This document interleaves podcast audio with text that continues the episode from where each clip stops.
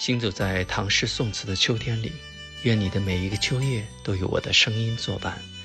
这里是秋夜为你读诗，秋收的童话。今天为大家朗读的是宋代李清照的作品《声声慢，寻寻觅觅》。寻寻觅觅，冷冷清清，凄凄惨惨戚戚。乍暖还寒时候，最难将息。三杯两盏淡酒，怎敌他晚来风急？雁过也，正伤心，却是旧时相识。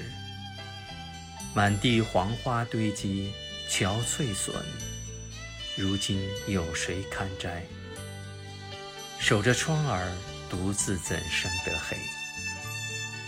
梧桐更兼细雨，到黄昏，点点滴滴。这次第怎一个愁字了得！现代人的秋天都几乎被忙碌忘却了，有一种生活叫慢慢的思念。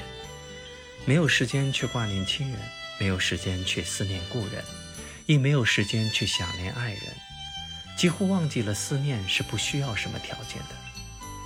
这个秋天里的心，你愁的是什么呢？